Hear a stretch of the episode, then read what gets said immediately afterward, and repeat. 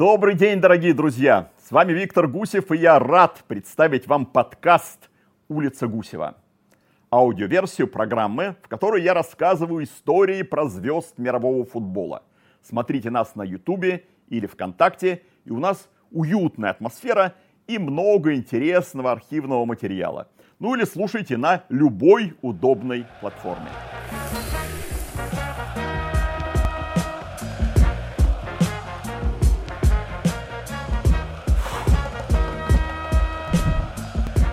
Футбольных чемпионатах мира я комментировал десятки матчей. Но особняком для меня стоит тот, что состоялся 30 июня 1998 года в Сент-Этьене.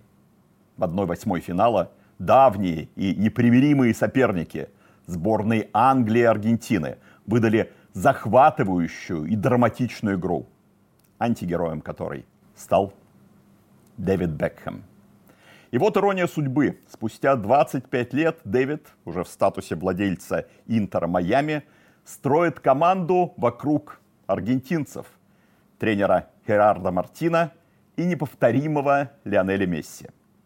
Таких неожиданных поворотов в жизни Бекхэма предостаточно. Знаете, например, что в детстве он две недели тренировался с Барселоной. Огромную роль в его жизни сыграл телевизор в тбилисской гостинице. Если нет, устраивайтесь поудобнее и поговорим об одном из самых популярных и противоречивых футболистов последних десятилетий. Сегодня у нас День Бекхэма.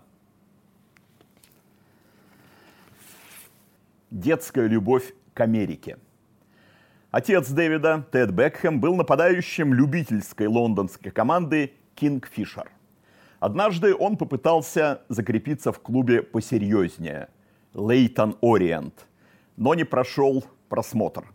Говорят, слишком часто попадал в офсайт. По вечерам Тед брал сына на тренировки Кингфишера, проходившие на небольшом стадионе Уодхэм Лодж. Именно там Дэвид начал практиковать штрафные удары. Те самые штрафные удары. Когда взрослые заканчивали тренировку, я устанавливал мяч – неподалеку от границы штрафной и подрезал его в сторону ворот, вспоминал Бекхэм. Каждое попадание в штангу, а условие было таким, что надо попасть в штангу, так вот, каждое попадание в штангу означало дополнительные 50 пенсов от папы. Я сидел в баре и наблюдал за тренировкой мужчин, а затем, ближе к концу, они позволяли мне присоединиться к ним и поучаствовать в игре 5 на 5. Я был так счастлив играть со взрослыми мужиками, что носился словно на крыльях. Если мне доставалось, папа требовал вставать и продолжать в том же духе. Он предупредил, что я должен быть готов к жесткости соперников. Когда Дэвиду исполнилось 9 лет, Тед перестал играть и посвящал вечера тренировкам сына. Работал с ним над приемом мяча и точностью ударов. Но этим Дэвид, конечно, не ограничивался. Играл также за команду своей школы Чейз Лейн. Ее тренер, мистер МакГи, чем-то напоминал сэра Алекса Фергюсона. Ну, хотя бы тем, что в порыве ярости бросал чашки, мячи для крикета и все, что попадалось под руку. Дедушка Дэвида по маминой линии страстно болел за Тоттенхэм и часто брал с собой внука на Уайт-Харт-Лейн – Одно время Бекхэм занимался в частной школе Роджера Моргана, как раз бывшего нападающего шпор. Настоящим прорывом для Дэвида стало приглашение в детскую команду Риджуэй Роверс. Ее тренер Стюарт Андервуд водил игроков на турниры в Германию, в Голландии, так что международный опыт Бекхэм приобрел задолго до дебюта в сборной и Манчестер Юнайтед. Когда ему было 11 лет, им всерьез заинтересовался Вест Хэм. Но отец и тренер решили, что спешить с переходом в большой клуб не стоит. И вскоре с командой графства Эссекс Бекхэм отправился на турнир в США. «Мне очень понравились Штаты», — говорил Бекхэм. «Понравился их патриотизм и образ жизни. В тот раз я даже не испытывал тоски по дому. Та поездка была своеобразной, потому что нас расквартировали по местным семьям. Первые люди, у которых я остановился, были мексиканцами. Их дом был лишь чуть выше того уровня, что именуется лачугой. Но сами они оказались очень приятными людьми. Большинство моих товарищей по команде разместилось в огромных домах. Их развозили по округе в больших автомобилях. А мы каждое утро влезали в пикап и ехали в ближайший Макдональдс на завтрак. Я провел с той семьей прекрасную неделю. Из Лондона в Манчестер. После возвращения из США стал вопрос о переходе в один из лондонских клубов, которые интересовались Бекхэмом все активнее. Его также звали в Арсенал и Уимблдон – но из уважения к дедушке он выбрал Тоттенхэм. При этом Дэвид уже тогда болел за Манчестер Юнайтед, по примеру отца. Лондонский скаут МЮ Малкольм Фиджен обратил внимание на Бекхэма, когда тому было всего 11.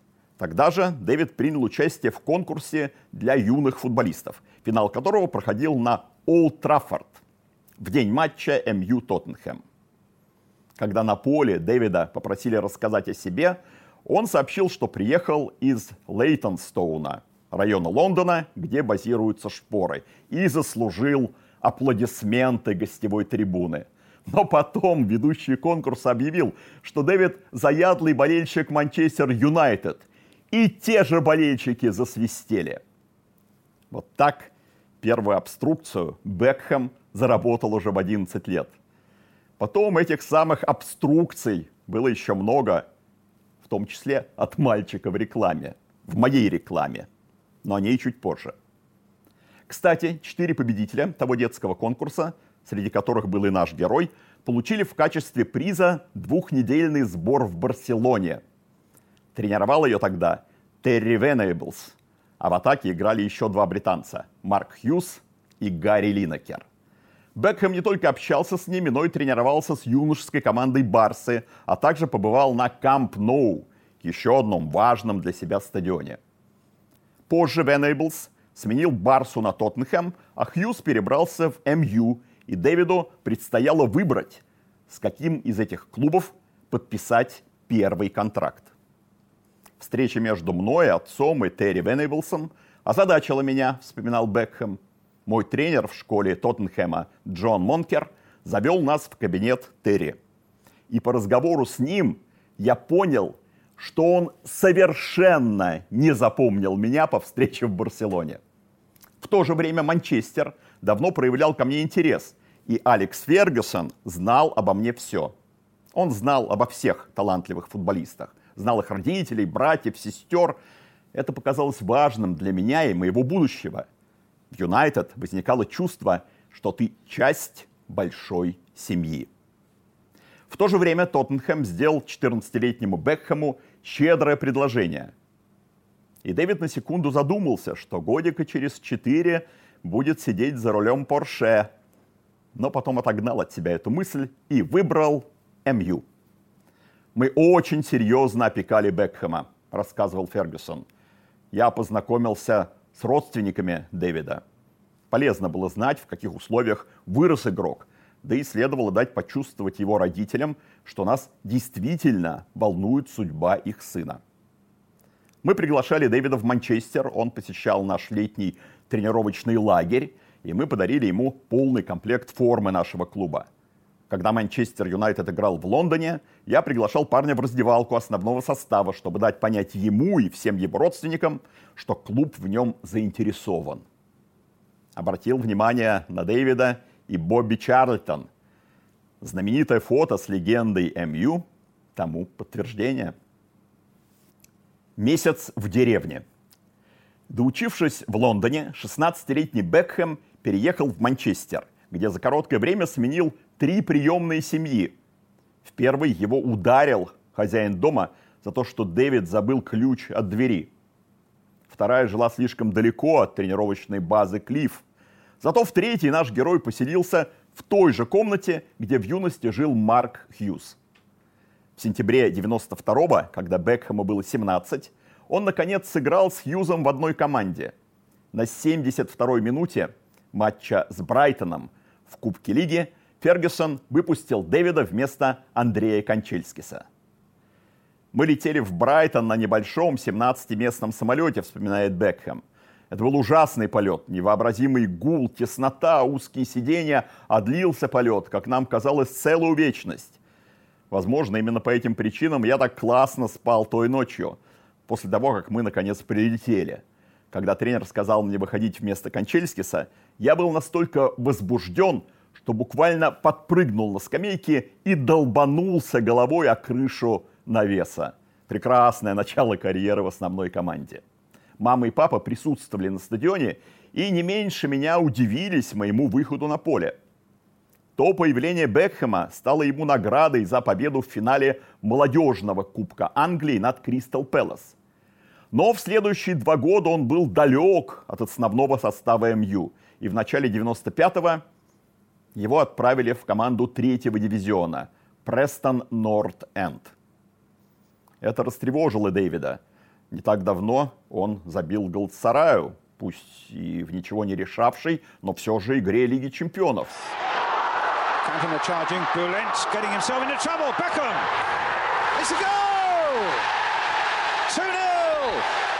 А узнав про аренду, он вдруг понял, что прогрессирует не так быстро, как, скажем, Никки Бат и Гарри Невилл, которые все чаще играли у Фергюсона, и опасался, что МЮ ставит на нем крест.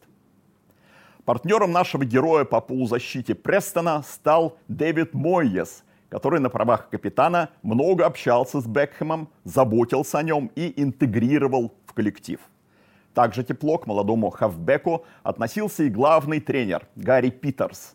Он признался, что с восхищением следил за Бекхэмом в резервной команде МЮ и попросил об аренде в шутку, но Фергюсон неожиданно согласился – Первый матч за Престон против Донкастера. Бекхэм начал на скамейке и с ужасом наблюдал за тем, как грубо играют обе команды. Он совсем не рвался на поле. Но тренер Питерс все же выпустил его. И вскоре мяч после углового Бекхэма, благодаря сильному ветру и хорошей подкрутке, залетел в ворота. В следующей игре с Фулхэмом Дэвид выдержал давление сурового защитника Терри Херлока – и впервые забился штрафного на взрослом уровне.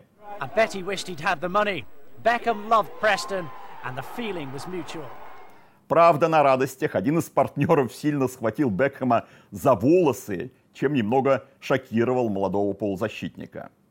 Дэвид уже тогда трепетно относился к прическе. Все-таки его мать и младшая сестра работали парикмахершами. Годы спустя Бекхэм назвал месяц в Престоне одним из самых захватывающих периодов карьеры. Ему понравилось в команде Гарри Питерса, и он даже перестал переживать из-за того, что Фергюсон мог поставить на нем крест. Роль Кантана. Фергюсон не только не разочаровался в Бекхэме, но и отказался продлевать аренду в Престоне и из-за лавины травм включил Дэвида в заявку на игру премьер-лиги с Лидсом. Бекхэм сыграл неплохо, и в том же году Фергюсон удивил Англию решением отказаться от опытных футболистов Пола Инса, Марка Хьюза и Андрея Кончельскиса ради ставки на воспитанников клуба Бекхэма, Скоуза, Гикса и Батта. В стартовом туре нового сезона Дэвид вышел на замену в матче с Астон Виллой и забил свой первый мяч в премьер-лиге. Но Поздравить его подбежал только защитник Джон О'Кейн, давний знакомый по молодежке МЮ.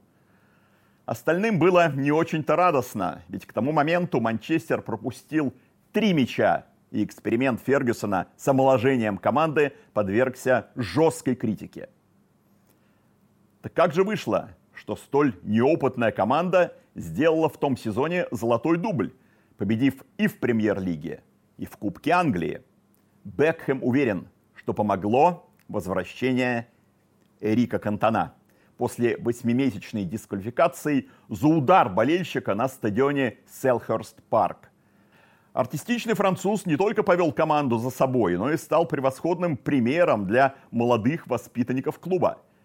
Я каждое утро был взволнован предстоящей тренировкой вместе с Эриком, говорил Бекхэм.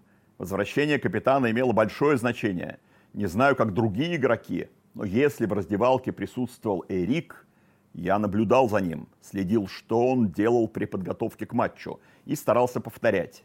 Я никак не мог до конца осознать тот факт, что сижу рядом с ним на установке перед игрой. Не говоря уже о том, что ближе к вечеру мы вместе выходим на поле. Однако в первом полном сезоне в роли основного игрока МЮ Бекхэм не ограничивался ролью восхищенного ученика Кантона, но и сам забил 7 мячей. Один из них в игре с Челси вывел МЮ в финал Кубка Англии. Решающий матч старейшего турнира мира – святое для любого англичанина. В 1990-м Бекхэм с трибуны Эмбли смотрел за финалом между МЮ и Кристал Пэлас. Но встреча завершилась в ничью 3-3, а на переигровку Дэвид прибыть не смог из-за школьного выпускного. Но и тогда, и в предыдущих случаях, когда Манчестер выходил в финал Кубка, Дэвид вывешивал на окне своей спальни флаг с изображением капитана МЮ Брайана Робсона – чтобы на севере Лондона все знали, за кого болеют в доме, который находится всего в 15 минутах ходьбы от стадиона Тоттенхэма. 11 мая 1996 Дэвид сам вышел на поле в финале Кубка Англии. Позже он узнал, что Фергюсон был недоволен его угловыми и хотел заменить его еще до того, как после навеса Бекхэма вратарь Ливерпуля Дэвид Джеймс не удержал мяч и Кантона забил единственный гол. Дэвид вспоминал, что на праздничной вечеринке его отец сидел за одним столом и непринужденно болтался Стивом Брюсом и с тем же Кантона. Вероятно, именно для этого он на протяжении стольких лет так настойчиво продвигал меня в МЮ, смеялся Бекхэм. Эпохальный гол. В первом же туре следующего сезона Дэвид забил фантастический мяч у Имблдону. На последней минуте Бекхэм заметил, что шотландский вратарь Нил Салливан немного вышел из ворот и решился на удар с центра поля. Oh,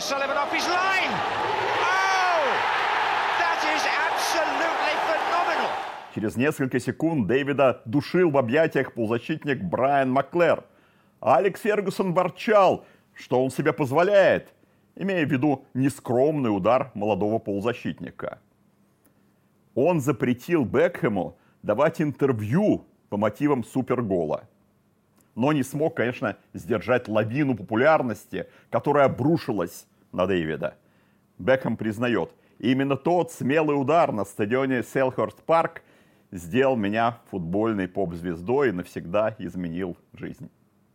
Через два с половиной месяца он смотрел телевизор с Гарри Невиллом в номере Тбилисской гостиницы накануне матча с Грузией в отборочном турнире чемпионата мира 1998 года. Был включен музыкальный канал и показывали клип Spice Girls «Say You'll Be There», вспоминал Бекхэм. Я и раньше видел их клипы, но в том вызывающем клаустрофобию гостиничном номере у меня впервые посветлело в голове. Я немедленно сообщил соседу, что Posh Spice невероятно, и я обязан найти какой-то хитрый способ быть с ней. Гарри, вероятно, подумал, что я немного тронулся умом. Он давно знал меня, но раньше мне не приходилось влюбляться по телевизору в поп-звезду. А ведь именно это и происходило.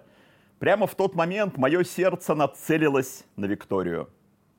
Через несколько месяцев они познакомились на игре Челси-МЮ, и в тот день Дэвид забил один из 12 своих мячей того сезона. Добавив к ним 11 голевых передач, Бекхэм снова стал чемпионом Англии, а летом 97-го унаследовал от завершившего карьеру Эрика Кантона седьмой номер. В следующем чемпионате МЮ финишировал вслед за Арсеналом – но в остальном первая половина 98-го складывалась для Бекхэма прекрасно. Он сделал предложение Виктории Адамс, стал лучшим распасовщиком английской премьер-лиги и попал в заявку сборной Англии на чемпионат мира во Франции. Чучело и чемпион. На французском чемпионате мира Бекхэм, впервые выйдя в стартовом составе, забился штрафного сборной Колумбии. А в матче с Аргентиной... Ох уж эти матчи Англия-Аргентина. С неизменным политическим подтекстом, связанным с конфликтом вокруг Фольклендских или Мальвинских островов, с инцидентами в игровое время и после. Футбольный мир помнит, как в ответ на весьма неджентльменское поведение аргентинских футболистов тренер сборной Англии Альф Рэмзи, или как мы его в том далеком 66-м называли Альф Рамсей, не давал своим ребятам меняться майками, просто вырывая их из рук игроков – я видел это по телевизору, и тогда десятилетним мальчишкой, конечно же, не предполагал, что мне выпадет комментировать такой же матч на чемпионате мира, но 32 года спустя. И вот одна восьмая финала. Именно с передачи Бекхэма юный Майкл Оуэн забивает один из самых красивых мячей в истории мировых первенств и выводит Англию вперед на 16-й минуте. This is David Beckham looking for Michael Owen. His pace has really threatened this Argentina defense. It's still Michael Owen! What an amazing goal! А вот в начале второго тайма, уже при счете 2-2, Дэвид попадает в капкан Диего Симеона. Симеона врезался в меня сзади, говорил Бекхэм. А затем, когда я лежал на земле, он наклонился ко мне и сильно дернул меня за волосы. В ответ я совсем не сильно пнул его ногой. Это была инстинктивная, хотя, конечно, неправильная реакция. Семена тут же рухнул как подкошенный, а судья Ким Милтон Нильсон показал мне красную карточку.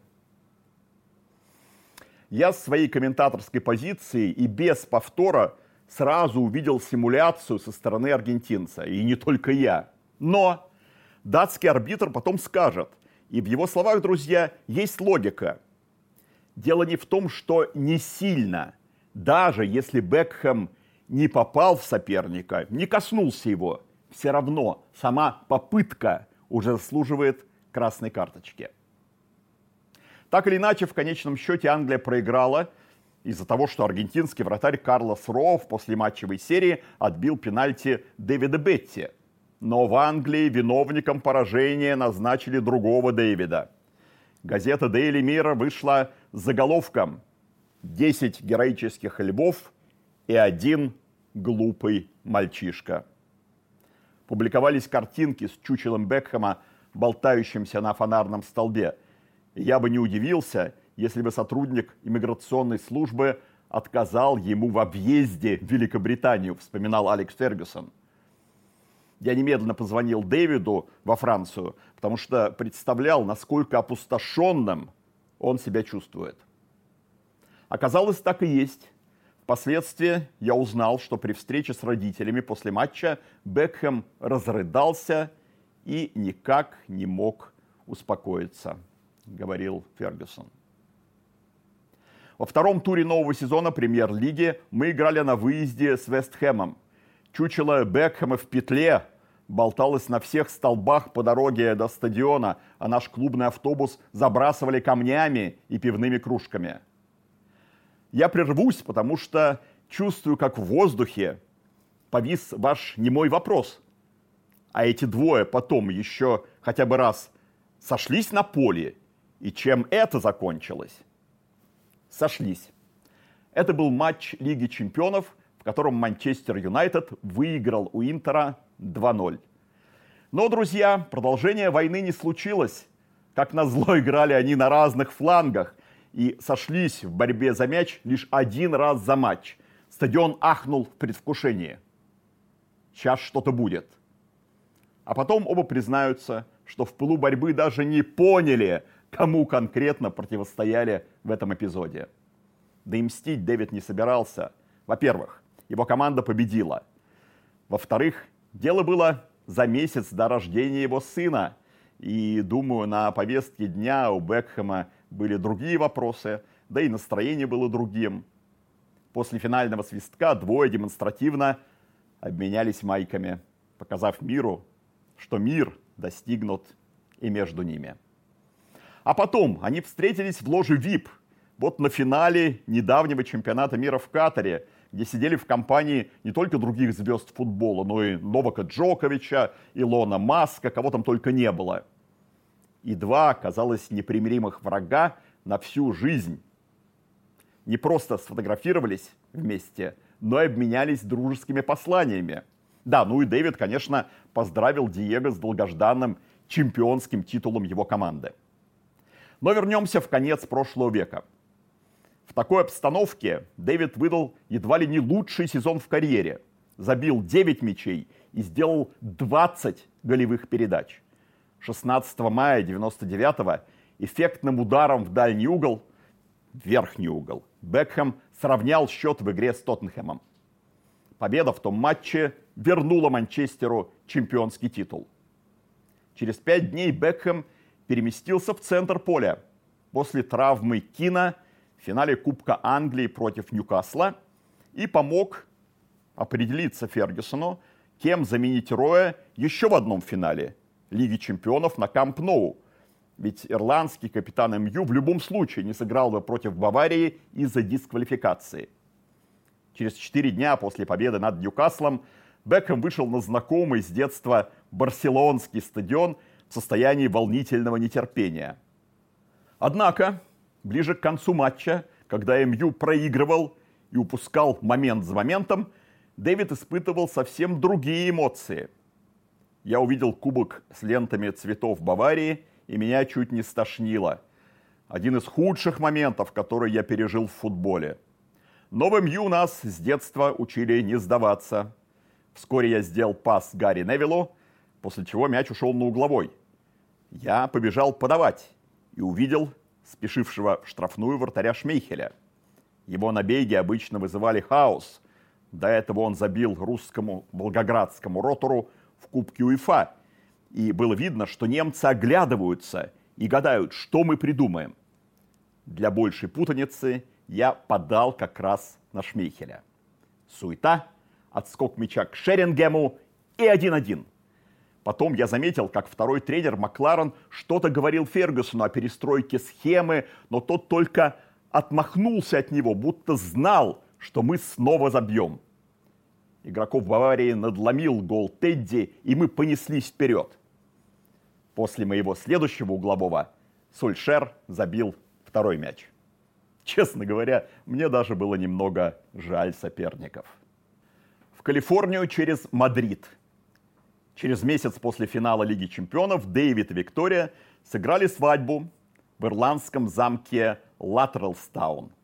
А 8 лет спустя Алекс Фергюсон заявил, что Бекхэм не доставлял ему проблем, пока не женился.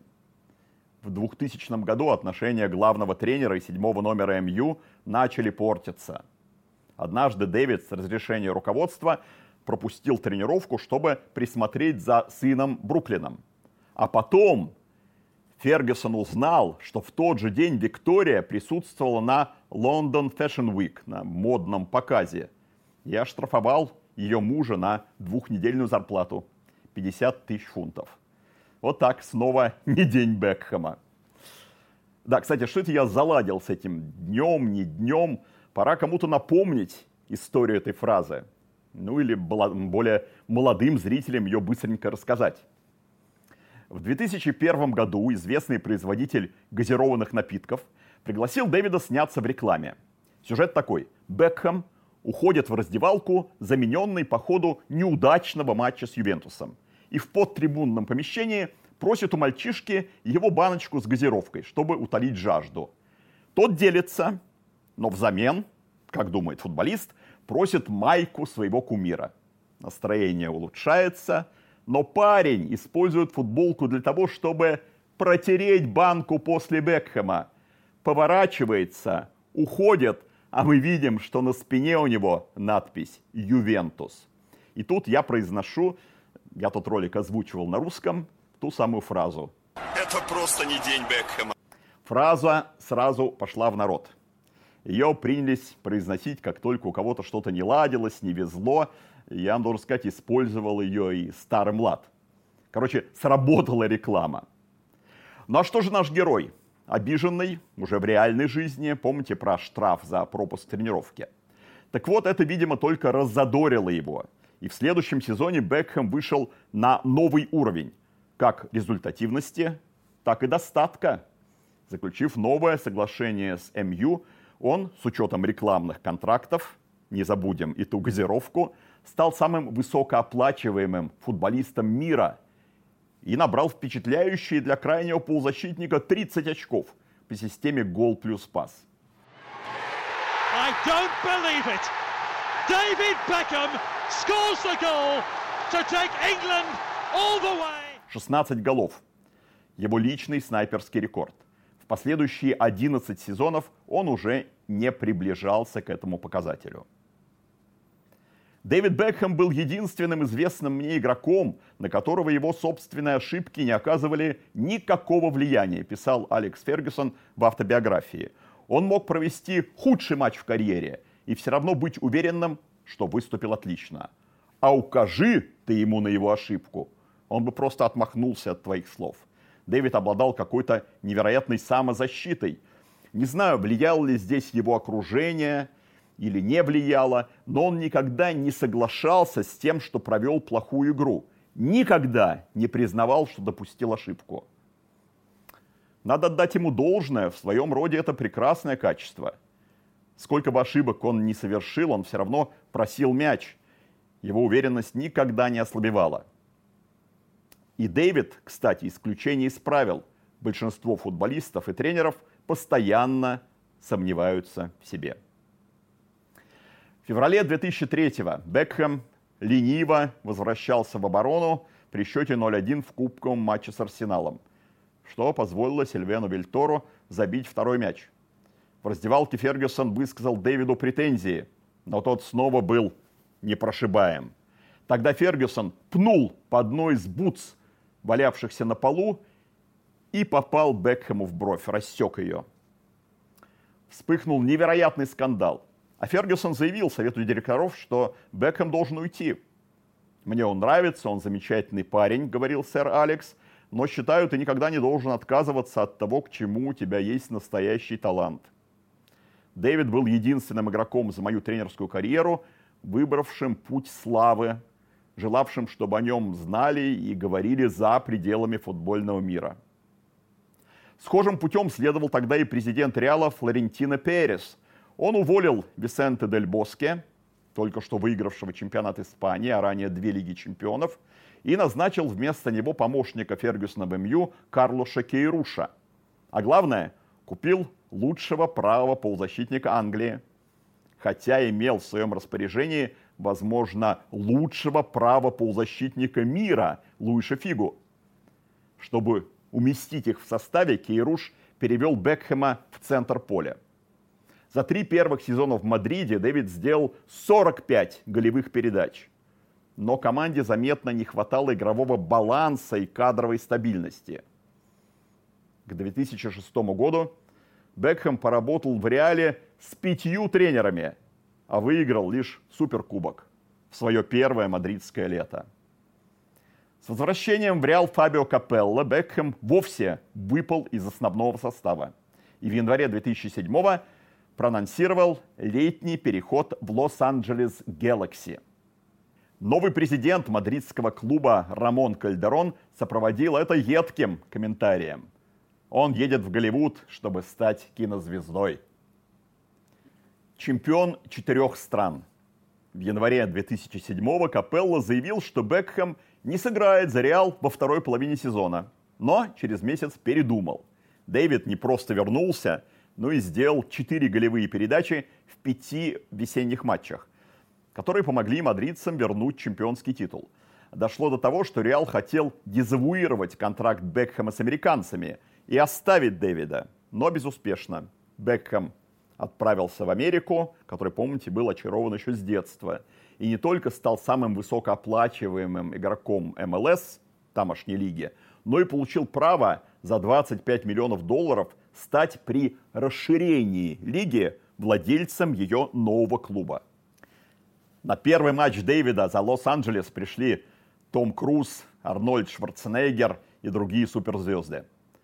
У Galaxy здорово выросла посещаемость и появились новые спонсоры. Но в 2009 Дэвид возмутил болельщиков тем, что уехал на правах аренды в Милан и не вернулся э, к началу американского сезона. Задержался в серии А до лета. Э, в Лос-Анджелесе Бекхэма встретили плакатами «Убирайся домой, мошенник» и «Игрок на полставки». Тем не менее, после завершения чемпионата МЛС Бекхэм снова отправился в Милан и через два месяца в игре с Киева порвал Ахилл из-за чего пропустил чемпионат мира в ЮАР. После выздоровления Дэвид снова присоединился к Лос-Анджелесу и дважды завоевал с клубом чемпионский титул, а в матче с Чикаго Файр забил прямым ударом с углового, почти как за Престон в 95-м. В 2012-м Дэвид был в отличной форме. Тем удивительнее, что главный тренер сборной Великобритании Стюарт Пирс – не включил его в заявку на Лондонскую Олимпиаду. Там была сборная Великобритании. Это вызвало удивление многих, вплоть до сэра Пола Маккартни принца Уильяма. А Жозе Мауриньо заявил, в том, что Олимпийские игры 2012 проводятся в Лондоне, есть огромная заслуга Дэвида Бекхэма. Он был самой представительной фигурой этой заявки. Я не могу понять, почему он не играет.